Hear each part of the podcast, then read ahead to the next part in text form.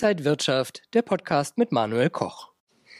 BioNTech hat dank der guten Geschäfte mit dem Impfstoff im dritten Quartal einen Gewinn von drei Milliarden Euro verzeichnet. Ja, und profitieren davon kann auch die Heimatstadt des Unternehmens, nämlich Mainz. Und man spricht jetzt sogar schon vom Wunder von Mainz, denn dank der Steuern, die das Unternehmen zahlt, könnte Mainz im Jahr 2022 schon schuldenfrei sein. Und was das alles Gutes auch dann mit sich zieht, das bespreche ich jetzt mit Robert Halber von der Bader Bank. Schön, dass Sie da sind. Ja, ich freue mich hier zu sein. Die Stadt Mainz profitiert ordentlich und überlegt jetzt den Gewerbesteuerhebesatz zu senken, damit andere Unternehmen davon profitieren und damit der Standort attraktiver wird. Eigentlich sehr schlau, oder? Sehr schlau. Ich gönne es der Stadt Mainz von Herzen, dass sie jetzt diesen Glücksfall hat. Ich hätte da vor einem Jahr dran gedacht, aber das Geld muss auch vernünftig investiert werden. Die Standortqualitäten, die müssen auf jeden Fall verbessert werden. Das heißt, die Grundsteuer, die anderen Steuern, die Gewerbesteuer, die müssen nach unten gebracht werden, damit es attraktiv ist, in der Stadt zu investieren und dann eben auch vielleicht ein Hightech-Standort zu werden. Das Geld sollte man jetzt entsprechend eben anlegen und bitte nicht irgendwelche Geschenke an die Wähler finanzieren. Nein, zuerst geht es mal darum, dass man sagt, wie wollen wir in Zukunft so viel Geld verdienen, damit wir auch möglichst langfristig ohne neue Schulden auskommen? Wenn man das hinbekommt, wäre es auch ein Muster für eine deutsche Politik, wie man denn Wirtschaftspolitik zu machen hat.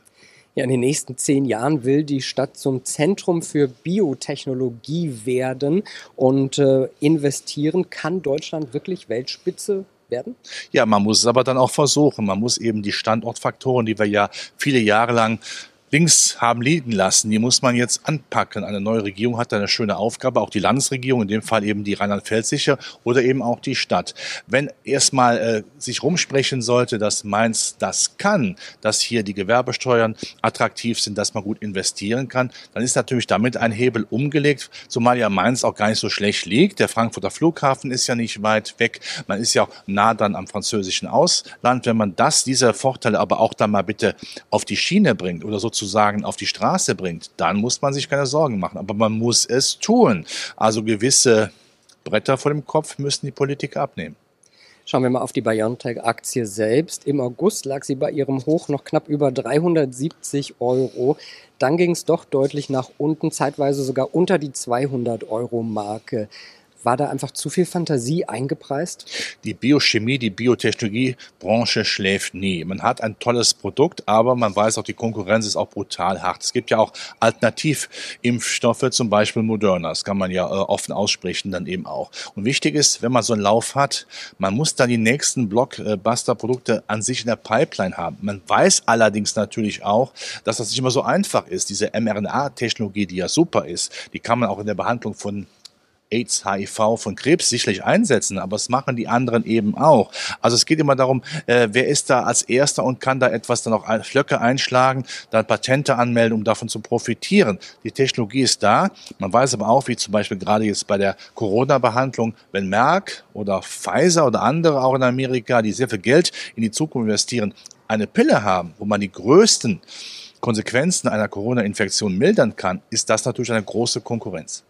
Ja, wenn es dazu kommt, und man forscht ja auch in diesen Bereichen HIV, Krebs, wenn da was käme, würde das ja nochmal ordentlich Auftrieb geben. Wenn da was kommt, dann ist die Aktie auch für eine Verdopplung gut, ganz klar. Aber wie gesagt, die anderen machen es eben auch. Man muss also sehr, sehr schnell sein. Und äh, man sieht eben auch, Sie haben es gerade angesprochen, mit einem Kursverfall auch, dass gewisse Blütenträume auch irgendwann verblühen wenn es eben dann nicht weitergeht. Das ist ja die Krux dieser Biotechnologiebranche, ja. Die ist mal oben, mal unten, also die schwankt ja ganz extrem.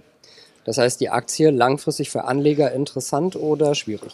Also wer daran glaubt, dass hier auch noch mehr kommt mit dieser mRNA-Technologie, wie gesagt, in der Bekämpfung von, äh, von HIV und Krebs, ja, um, dann ist es natürlich auf jeden Fall ein langfristig hochinteressantes äh, Papier. Das weiß man allerdings nicht. Wer aber die Geduld hat und sagt, nein, ich lege mir das gerne ins Depot und ich habe eine gewisse Zeit, dann ist das durchaus sinnvoll. Vielleicht sollte man noch etwas breiter aufgestellt sein. Es gäbe ja auch die Möglichkeit eines Fonds oder e eines ETFs sagt Robert Halber von der Baderbank. Vielen Dank für diese Einblicke und danke Ihnen, liebe Inside Wirtschaft Zuschauer, fürs Interesse. Alles Gute und bis zum nächsten Mal. Und wenn euch diese Sendung gefallen hat, dann abonniert gerne den Podcast von Inside Wirtschaft und gebt uns ein Like.